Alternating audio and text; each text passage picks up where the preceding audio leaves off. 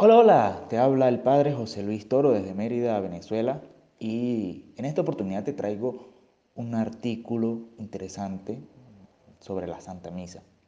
En él podrás encontrar eh, las partes que significa, puesto que muchas veces mmm, las personas mmm, quieren profundizar un poco más sobre su fe la misa también es llamada celebración eucarística o celebración de la Eucaristía, que significa acción de gracias. Eh, se fundamenta o se funda en la fracción del pan de Jesús.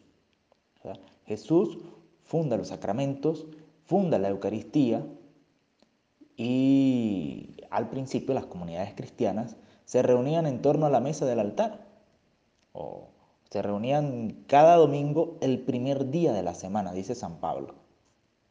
Entonces, bueno, aquí te traigo este pequeño artículo realizado por una de nuestros colaboradores de Camino y Oración, eh, Ancelis Borges, una excelente redactora, y aquí puedes, puedes encontrar algunas cosas. Si tienes alguna duda, si crees que le hace falta algo al artículo, puedes dejar al final un comentario y solemos responderlos todos.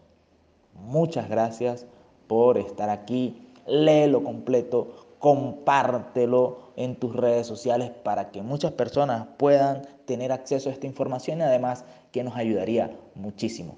Dios te bendiga.